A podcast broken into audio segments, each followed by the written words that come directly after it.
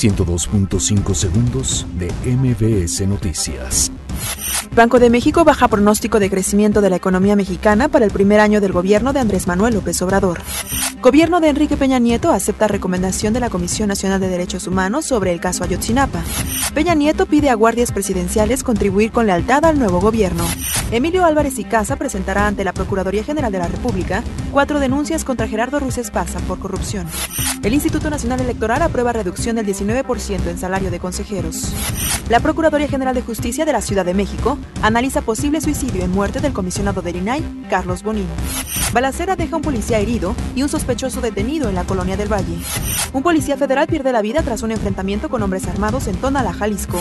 Detienen en Venezuela a sacerdote español mientras abusaba de una menor. Cruz Azul vence a Querétaro y Monterrey a Santos en la ida de los cuartos de la Apertura 2018.